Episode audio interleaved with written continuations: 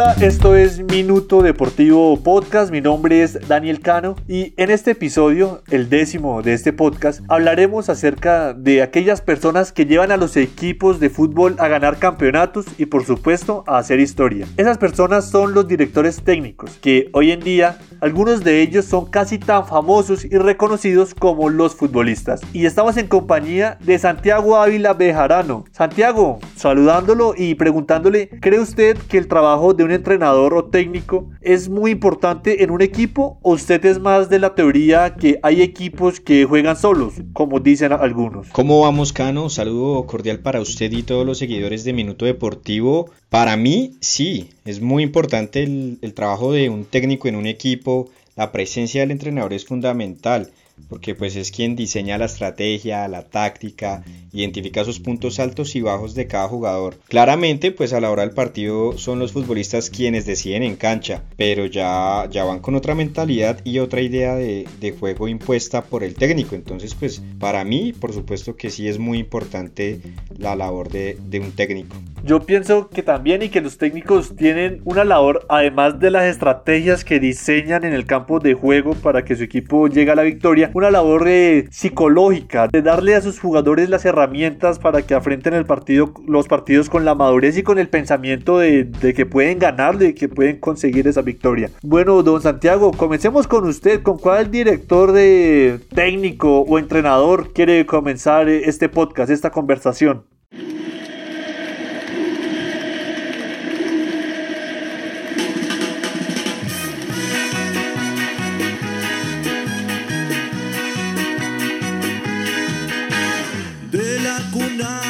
Millonario con el alma roja y blanca, un idilio permanente con la hinchada que te va. Con el muñeco hasta la tumba. que todo nos sonríe, que la vida es carnaval. Esta es la casa de Gallardo por siempre. Hay un pueblo que y ojalá que sigamos con todo. Gracias, muñeco, gracias. Porque le seguís poniendo todo. Y con esa canción de fondo arrancamos a hablar de, de, uno de los personajes que tenemos preparado para ustedes. Se trata de Marcelo Daniel Gallardo, el técnico de River Plate de Argentina, quien es para muchos es el mejor técnico de la historia del conjunto millonario. ¿Cómo le ha parecido la gestión de, del muñeco Gallardo, Cano? La gestión de Gallardo en River Plate ha sido bastante buena. Incluso hace unos días en, la televisión argentina se llegó a debatir si Gallardo es tan importante para River como lo ha sido Carlos Bianchi para Boca. Y es un buen debate, ya que Gallardo ha ganado bastante en este equipo. Bueno, pues el muñeco, como también es conocido Gallardo, es el entrenador con más títulos en la historia de River Plate y ya cuenta con 11 trofeos, de los cuales hay dos Libertadores, una Copa Sudamericana y otros títulos ya a nivel local, que hasta el día de hoy lo convierten en uno de los mejores, si no el mejor técnico que ha dirigido al club River Platense. Pero bueno, Daniel, usted sabe que en la vida no todo es color de rosa y en el mundo del fútbol mucho menos. Ya que mencionamos uno de los títulos de Gallardo, hay una anécdota que quizás aún no sabían nuestros oyentes de aquella histórica y épica final de la Copa Libertadores en 2018 entre River Plate y Boca Juniors. Algo que yo pienso, Daniel y oyentes, es que Gallardo no consiguió vivir esa final plenamente, a pesar de que conquistó el título, y esto lo pienso pues porque como estaba suspendido para el partido de vuelta, pues obviamente no, no, pudo, no pudo dirigir como era ahí, en la raya, en el banquillo, en, en el que es para mí el partido más importante de su carrera, pues por la categoría del torneo y del rival pienso yo. Y el contexto que se dio para ese partido, ¿no? Que se iba a jugar en el Monumental, que no se pudo por disturbios, que se jugó en, en el Bernabéu, fue una locura esa final. Sí, eso fue una final, tanto el partido de ida como el de vuelta, ¿no? Que en el de ida se suspendió el, el día del juego, del primer partido, por, porque hubo una lluvia tremenda ya en, en Buenos Aires. Pero bueno, hablando ya del, ya del partido de vuelta, pues muchos recordarán y habrán visto imágenes de Gallardo en el palco del Santiago Bernabéu, que fue eh, el estadio que acogió pues el partido de vuelta para esa final de la Libertadores. Pero lo que muchos no saben es que en los últimos minutos de ese partido, de esa final, el muñeco Gallardo pues se perdió del último gol de su equipo que pues selló la victoria 3-1 en aquel partido. Se perdió el gol del Piti Martínez. Lo que pasó fue como ya estaba terminando el, encuentro, pues el muñeco ya se estaba dirigiendo a los vestuarios y en ese trayecto no se enteró de absolutamente de nada de lo que pasaba a tan solo unos metros de él. Así, así es como el propio Marcelo Gallardo cuenta la historia. Vea, pues yo creo que los nervios que se debe sentir, si uno como hincha, o no como hincha, como aficionado en ciertas ocasiones siente nervios en, por un partido, eh, ¿cómo debe ser el entrenador, la cabeza visible del equipo? Debe ser una locura total. Daniel, y bueno, empezando así con, con Gallardo, uno de los grandes técnicos que hay en la actualidad en Sudamérica, ¿qué otro técnico usted nos trae esos, de esas historias que, que, marcan y dejan huella. Pues ya que usted comenzó con Gallardo, yo dije, no, vamos a iniciar fuerte y vamos a hablar de Carlos Bianchi. Pero antes, escuchemos estas declaraciones de Carlos Bianchi, estas polémicas declaraciones. Del año 81 al 98, en 34 campeonatos, Bocas había salido solamente una vez campeón. Formar un equipo eh, o darle una identidad a un equipo no es tan fácil a pesar de, como dicen muchos de ustedes, el celular de Dios. Ahora se están dando cuenta que al final no lo tengo. ¿Por qué no, no a recibir la medalla de plata? Yo no sabía. Sinceramente no sabía. Es la primera vez que, que perdemos, entonces yo no sabía que a los segundos le daban medallas. El que practica deporte sabe muy bien de que no se puede ganar siempre. El exentrenador y jugador argentino Santiago, ¿sabía usted que Bianchi fue un excelente delantero que convirtió más de 300 goles en su carrera? Sí, claro, él, él, él como jugador también fue muy bueno, pero digamos en títulos sí no, como que no tuvo la misma suerte que como entrenador. Él fue un buen delantero, muy es muy recordado en Francia, ya que jugó en el Paris Saint Germain, en el Racing de Estrasburgo y en el Stade de Reims. Y lo que usted dice que él alcanzó más fama y notoriedad desde el banquillo. Pero muchas personas lo reconocen por los títulos que logró con Boca Juniors. Sin embargo, su primer éxito llegó de la mano de Vélez Starfields, un equipo argentino que no es de los grandes, tampoco es de los pequeños, pero es un equipo que está ahí que tiene una buena hinchada, el conjunto de Liniers. Con este equipo, Santiago ganó la Copa Libertadores de 1994, pero no pararía ahí. Llegó aún más lejos al derrotar al Milan de Fabio Capello en la Copa Intercontinental de ese mismo año con gol de Omar Andrés Azad, un golazo. Y escuche la narración. El Estadio Nacional de Tokio, asegurando la pelota Vélez, qué buena jugada, la querían jugar para Flores, era desde el piso Bastela. Vamos, vamos vamos Azad. Va al penal, va al penal, va al penal. A ver, Turco, pégale Turco, pégale Turco, lo grito, gol, gol. ¡Golazo!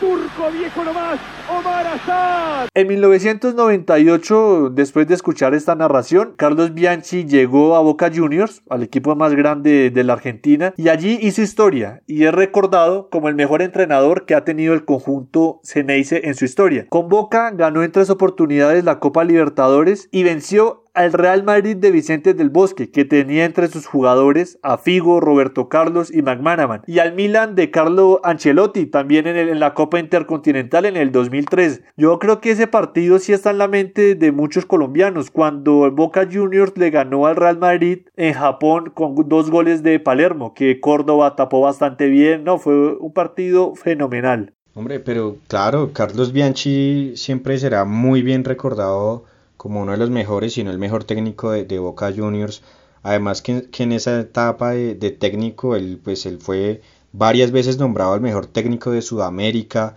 Incluso en el año 2000, la Federación Internacional de Historia y Estadística del Fútbol lo condecoró como el mejor técnico del mundo a Bianchi. Es cierto, y la anécdota que traigo aquí con Carlos Bianchi es que muchas personas pensaban, pero bueno, si Bianchi ha ganado tanto con Boca Juniors, con Vélez, incluso él fue técnico del Atlético de Madrid, ¿por qué no dirige la selección argentina? Y pues bien, Bianchi en una entrevista con la revista France Football confesó que en tres oportunidades le ofrecieron la posibilidad de dirigir la selección argentina, en 1998, en el 2004 y en 2006, y las tres veces las rechazó porque Bianchi alegó, Siempre me negué porque tenía valores morales, valores importantes para mí en la vida, una forma de ser que no coincidía con la selección. Se interpretó esto como que no estaba de acuerdo con la dirigencia de Grondona en la AFA. No, hombre, y pues una pena que, que, que Bianchi no haya dirigido la selección argentina, ¿no? Porque era, era muy buen técnico y pues lo que hubiera conseguido lograr eh, dirigiendo al albiceleste. Bueno, Santiago, ¿y con quién seguimos?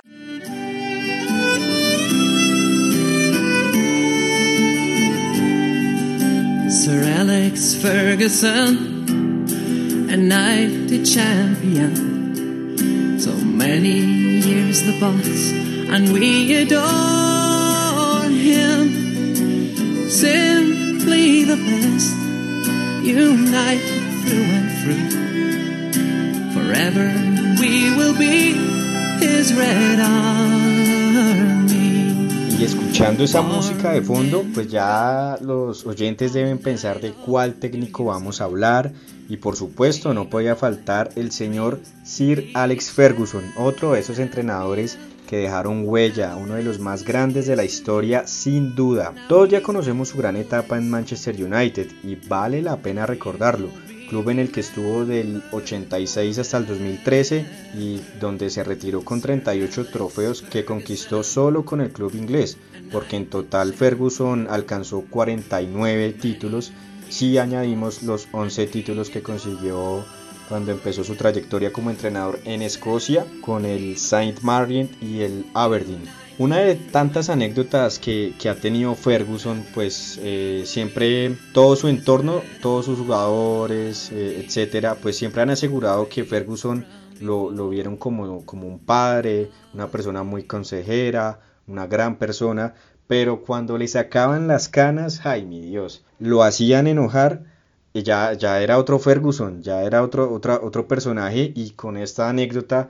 sí que se reflejó más a un padre que a un técnico. Usted recordará al, exfutbolista Ryan Giggs, uno de sus jugadores más destacados que, que entrenó el, el señor Ferguson, el galés y capitán, incluso fue capitán del United. Ryan Giggs, uno de sus jugadores más destacados que entrenó Ferguson, contó una particular historia en donde relató que alguien lo había delatado al propio Giggs y otros jugadores considerables Ferguson. Al entrenador del Manchester United le contaron que varios de sus jugadores se encontraban de fiesta en Blackpool un lunes. Daniel, ¿cómo le parece eso?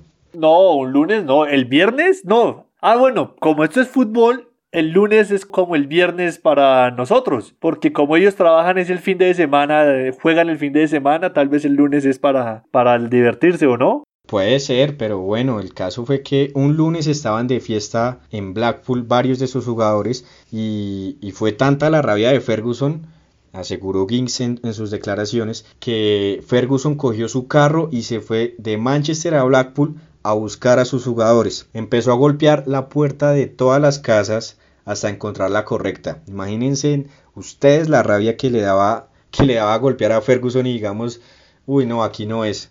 O sea, cada, cada casa que golpeaba, más rabia le daba. Como un padre cuando busca a su hijo cuando no llega a la casa. Sí, tal cual. Ya Ferguson cuando llegó a la que era, de inmediato cogió a todos sus jugadores y los echó a todos de, de esa casa en la que estaban de fiesta, menos a tres que se escondieron en un armario, cuenta Gings una, historia muy, pues muy cómica en medio de todo, ¿no? Además que, que esto habla mucho de, de, lo que era Ferguson también, ¿no? Un señor con temple, con carácter y que además de, de ser gran técnico también se preocupaba por sus jugadores y recurría a instancias un tanto dramáticas para mí, pero bueno, esa era su forma de ser que, que, que pues también le ayudó a ponderarse hoy como uno de los mejores entrenadores de la historia. Y hablando de Ferguson, eh, hace unos días yo estaba mirando Facebook, que ese Facebook cuando uno comienza a ver videos, ahí se puede quedar, y vi una entrevista que le hicieron en un programa de Fox Sports a Diego Forlán, que también estuvo, que tuvo fugaz paso por el Manchester United, y en esa entrevista Diego Forlán mencionó que Ferguson, como bien lo decía usted, era de, es de muchísimo carácter dentro y fuera del vestuario, pero aquí cuenta una historia que sucedió en el vestuario entre Ferguson y David Beckham. Escuchemos el audio. Ferguson calentón, ¿no? Uh, tremendamente. Pero un crack, un crack. No, no, sí. ¿Es verdad que voló un botín una vez y dio a Beckham, creo, o una cosa? Sí, sí, sí, sí, eso es verdad. Sí, hubo, hubo muchas, pero esa fue, esa fue increíble. Esa- aparte, aparte, justo la bruja no estaba, Seba no estaba. Entonces, cuando llegó, le, viste, quedamos, yo estuve a casa y Seba justo no fue a ese partido, fue contra el Arsenal, Copa eh, FA Cup. Entonces, la jugada era en el partido era, creo que Pires de borda por la izquierda, Gary Neville había subido y no lo cubre Beckham. Y le tiran el pelotazo por la espalda y Beckham hace así, lo mira, viste, como diciendo, anda, corre vos. Tira el centro de Pires y lo hace Henry. 1 a 0 y perdemos y afuera. Entonces entramos al vestuario. Pero ya se venía, viste, medio ahí, que con que Beckham se estaba por ir. Entonces, eh, estamos en el vestuario, yo estoy del, del otro lado, en el medio hay una mesa. Y de aquel, estado, de aquel lado estaba Roy King, Van Nistelrooy, Beckham en un costado. Tremendo, no, no, tremendo, nene. Sé lo que era. Entonces de repente había Solskjaer. Entonces Solskjaer, claro, y Oli estaba de este lado, entonces estaba, estaba el botín de, de Oli. Y allá intercambiables juegan con 18, es como casi como los jugadores de rugby. Yo no me podía acostumbrar. Que hay una también que se calienta conmigo, eh, que, que me tiró el botín en el vestuario, lo que me insultó, eh, Ferguson no tiene nombre. Y en- entonces en ese momento empiezan a insultarse. Un pedagogo, ¿eh? Sí, sí. Se empieza a insultar Beckham con, con Sí, viste, esa, hay, una, hay una palabra que se dice que es insulto, pero es como que más costumbre, viste, como estilo boludo, pero Claro, un sí, poquitito más sí. elevado. Entonces empiezan, viste, no, le dice boludo. Y el otro dice, no, boludo, vos, más o menos, un poquito más, ¿no? Gritándose. Entonces empieza uno, empieza el otro. Y la típica que siempre uno quiere tener la última palabra. Entonces ve, eh, Ferguson no sé, le dice de vuelta, eh, y como diciendo, ¿sabes qué? Anda. Y, y se da media vuelta, como que diciendo, se terminó, acá terminó la conversación, la discusión. Y cuando se da vuelta, el otro va y le dice, no, andá vos, no sé qué. Y el otro se da vuelta, típica calentura que nos pasa a todos, que ves algo caminar, algo en el piso, y decís, en el y se iban, se iban a pelear, eh, se iban a dar. eh. En el momento ese hace así Ferguson, zurdo, y tira un puntazo al botín que estaba ahí en el piso, que se había tirado Solskjaer porque había terminado el partido. Y no va y el botín vuela y le pega acá en la ceja y le corta. y empiezo a ver, empezamos a ver sangre. Uy, no, justo a este, no. ¿Cómo le parece Santiago? ah? De bastante carácter de Sir Alex Ferguson. Sí, sí, es que como muchos aseguran, ¿no? Era, era como un padre, ¿no? Cuando, cuando él quería ser buen consejero, él cogía a los jugadores, le decía, oiga esto, lo otro, pero cuando le sacaban la piedra, tome para que lleve. Santiago, ¿a usted le gusta Mourinho como entrenador? O sea, ¿le gusta el carácter y el temple que él tiene a, las hora- a la hora de responderle a los periodistas? Bueno, quizás de pronto sí, a veces es, es un poco hostil, es pasado con, con sus respuestas, es porque hace creer que como que él está por encima de todos, ¿no? Pero, pues bueno, es la forma de ser de él y, y pues así también así ha conseguido grandes títulos y, y ha dejado, ha dejado su, su historia en el fútbol. Se o presidente Florentino me vem a perguntar a mim por que Pedro León não ha sido convocado, eu tenho que responderle. Pero não me ha perguntado. E vosotros hablan de Pedro León, parece que estás hablando de Zidane ou de Maradona. Pedro León es un ótimo jugador, pero un jugador que dos días atrás jugaba en el Getafe. Eh, por lo que entiendo de sus palabras, ¿está el Madrid eliminado de la final de la Champions? Sí. Sí.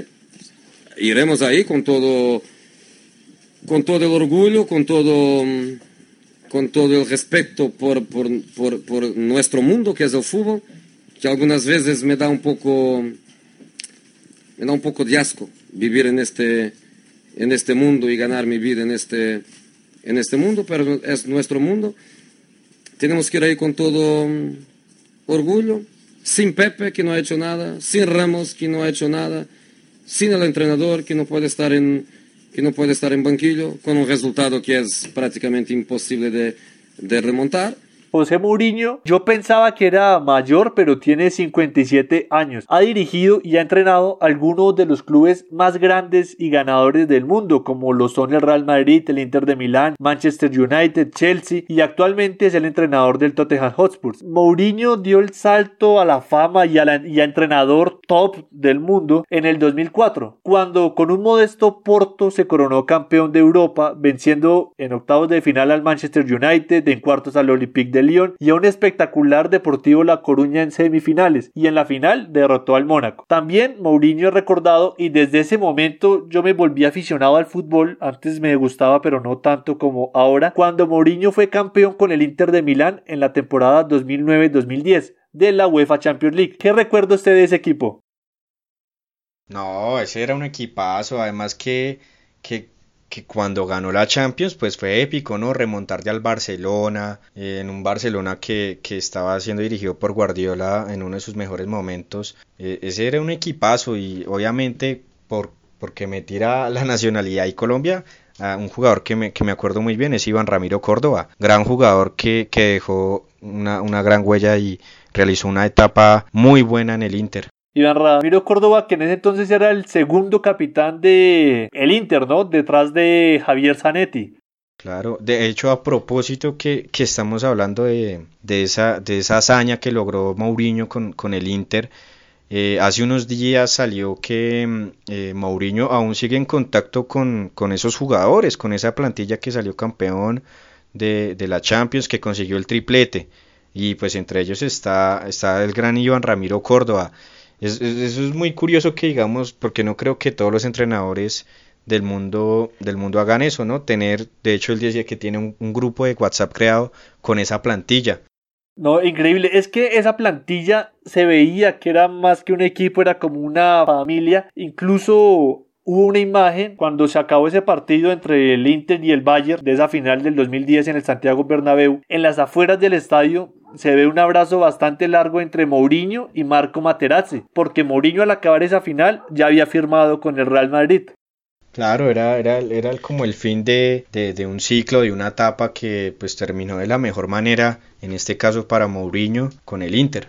Y eso es lo que mucha gente, mucho aficionado y, muchas personas que gustan de el estilo de juego de José Mourinho y de su personalidad, y es que Mourinho ha logrado cosas grandes con equipos modestos, porque este Inter no es que fuera el equipo con más presupuesto o el super favorito para llevarse esta Champions del, del 2010 y mucho menos le iba a ser el Porto del 2004. Bueno, Santiago, y si no estoy mal, usted que es un fanático del Borussia Dortmund y del Liverpool nos va a hablar de Jürgen Klopp, o estoy equivocado. Por supuesto, Daniel, vamos a hablar de, de uno de los mejores técnicos de la actualidad. Es hora de que nos centremos en Jürgen Klopp el alemán que dirige actualmente a Liverpool, pero yo sí quiero decir que ni soy tan fan del Borussia Dortmund ni soy tan fan del Liverpool. Entonces, ojo ahí, no, no, no, no, para nada. A mí me gusta el Real Madrid y Millos. yo soy hincha de muchos equipos, Santiago. Yo soy hincha del Betis, soy hincha del Real Madrid. Bueno, y ya que vamos a hablar de, del alemán Jürgen Klopp, eh, que dirige al Liverpool de Inglaterra, pues vamos a escuchar una canción que le hicieron a Klopp. Stop for the club, stop for the club, stop for the club, stop for the club, stop for the club. Club, club, club, Jürgen Klopp, club, Jürgen, Jürgen Klopp, club, club, Jürgen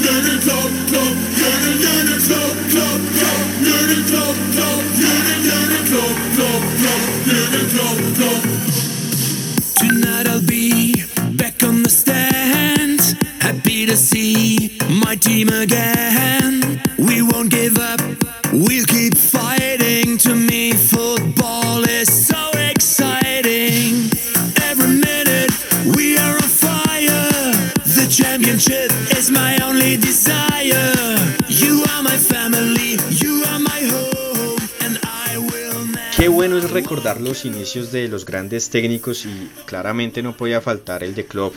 Antes de técnico fue futbolista, sin muchos reflectores, era poco técnico con el balón, pero en fin, todo empezó en Mainz, un equipo alemán donde Klopp jugó 340 partidos y anotó 56 goles. Una leyenda Klopp en el Mainz como jugador, ¿no? Sí, varios partidos y buena cantidad de goles para ser un centrocampista. Sus inicios como entrenador fueron precisamente allí en Mainz, se, esto se dio en el año 2001, cuando quedaban 12 partidos de la temporada y, el, y este conjunto, cuando quedaban 12 partidos de la temporada, y el conjunto alemán estaba a punto de caer a la tercera división. Eh, en ese entonces pues el presidente del club decidió, decidió echar al técnico de ese momento que era Dirk Karkut y le ofreció el puesto a Klopp que pues con apenas 34 años ya también en el ocaso de su carrera y sin haberse retirado como jugador, aceptó el reto. Klopp aceptó el reto y pues en los siguientes partidos, ¿cómo le parece a usted Daniel oyentes que Mainz ganó seis compromisos y esos seis compromisos lo, lo, lo salvó del descenso? Entonces así fue como, como Klopp dio ese salto de la cancha al banquillo. Y bueno, porque los equipos, el descenso alemán, la segunda liga, la segunda división de Alemania es bastante, bastante difícil. Ascender en Alemania es muy difícil.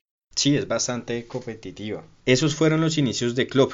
Y pues asimismo el propio club ah, contó que una de las cosas más difíciles para él fue que pues como todos los jugadores eran sus amigos, pues todos ellos le, le reclamaban o, le preguntaban el por qué no los colocaba a jugar, ¿no? Siendo club pues amigos y no sé qué, y pues acabamos de, de ser compañeros de cancha. Entonces pues lo que hizo club fue explicarles a cada le tocó explicarles a cada uno de sus ex compañeros de equipo el por qué no jugaba. Esa fue una de las cosas que más difíciles se le hizo a Klopp eh, cuando inició su carrera, ¿no? Pero pues Daniel, esto también solo deja entrever que, que Jorgen Klopp aceptó el reto de ser técnico con toda la seriedad del caso y no quiso improvisar, ni siquiera desde el principio, que pues a pesar de que, de que eran sus amigos los, los que tenía a cargo, pues nada, supo la manera de hacerles entender el porqué de sus decisiones y separó el plano personal con lo profesional, ¿no? Como debe ser, Daniel. Es muy profesional Jürgen Klopp. Yo conocí de Klopp en el 2013 con ese Borussia Dortmund espectacular que eliminó al Real Madrid con Lewandowski, Götze, Royce, Hummels, era un equipazo. Sí, no, era un Borussia Dortmund de temer.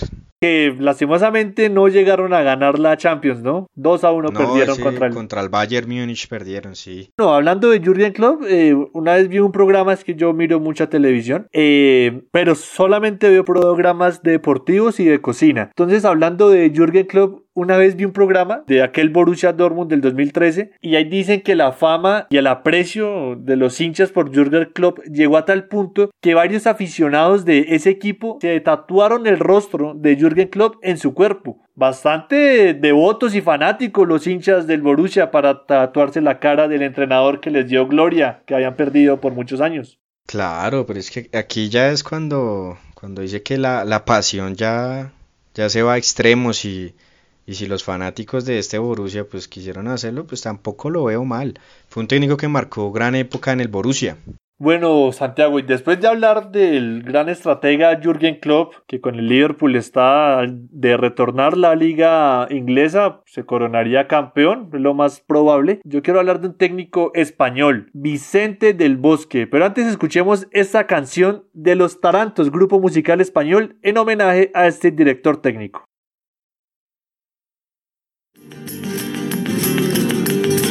Señora y caballero, hoy le vamos a cantar. Hoy le vamos a cantar. Señora y caballero, hoy le vamos a cantar. Estas cuatro sevillanas para un hombre señoría. Para un hombre señoría.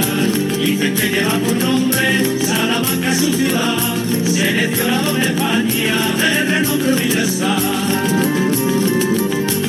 Vicente del Bosque, Vicente del Bosque, en la historia quedará. Conseguiste con la Roa, la Eurocopa y el Mundial. Bueno, Santiago, hablando de Vicente del Bosque, gran entrenador, exjugador del Real Madrid y fue el técnico que por fin le dio la anhelada Copa Mundial a los españoles. Escuchemos esa narración, recordemos ese momento. Nava, se va, le agarra Van der Vaart, sigue Nava, progresa Nava, mira cómo le persigue Neider, aguanta Nava, el balón para Iniesta, Iniesta de escuela, toca para Fábregas, Fábregas para Nava, Nava para Torres, vuelve a descargar, Torres descarga. Ah, mira Fábregas, Fábregas para Iniesta, Iniesta chuta.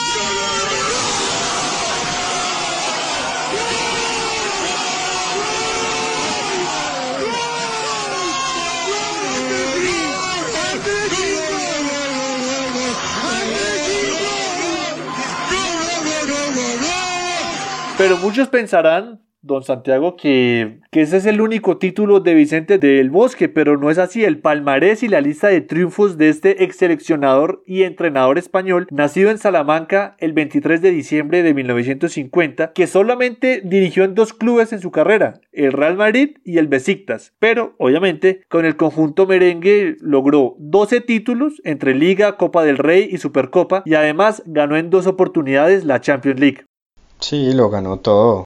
Se le escapó una intercontinental que fue la que perdió contra el Boca de Carlos Bianchi pero después la volvió a ganar. Con la selección española cogió el proceso que ya venía haciendo Luis Aragonés. Otro gran técnico, ¿no? Luis Aragonés, otro gran técnico en, en, la historia del fútbol español. Sí, señor. Con la selección de España ganó, pues como ya había dicho, el Mundial de Sudáfrica y además la Eurocopa del 2012, tras vencer a Italia con un contundente 4 por 0. Ese fue un partido, o sea, todos estamos esperando esa final, ¿no? Que iba a ser un partido muy, muy parejo porque Italia venía de sacar a Alemania, que era favorita, y, y resulta que España lo cogió y le ganó 4-0 esa selección española jugaba muy bien y tenía jugadores de una gran categoría. Era la fusión, era la fusión entre el Barcelona y el Real Madrid prácticamente. Esa era la selección de España. Tal vez lo de Juan Mata era hay uno de los que estaba que no era de ninguno de los dos, pero sí, prácticamente ese equipo era Real Madrid y Barcelona. Bueno, y y no se me puede escapar que, pues, como dije, él fue un jugador de, también fue jugador de fútbol, jugó de volante y no le fue mal. Disputó más de 400 partidos. De los 400, 312 fue en el Real Madrid. Y Vicente del Bosque, por eso lo incluí en esta pequeña selección, porque es muy amplia de grandes entrenadores de fútbol. Vicente del Bosque es una persona muy respetada y además es un técnico que le gusta evitar la, la polémica. Es una persona muy correcta y muy diplomática.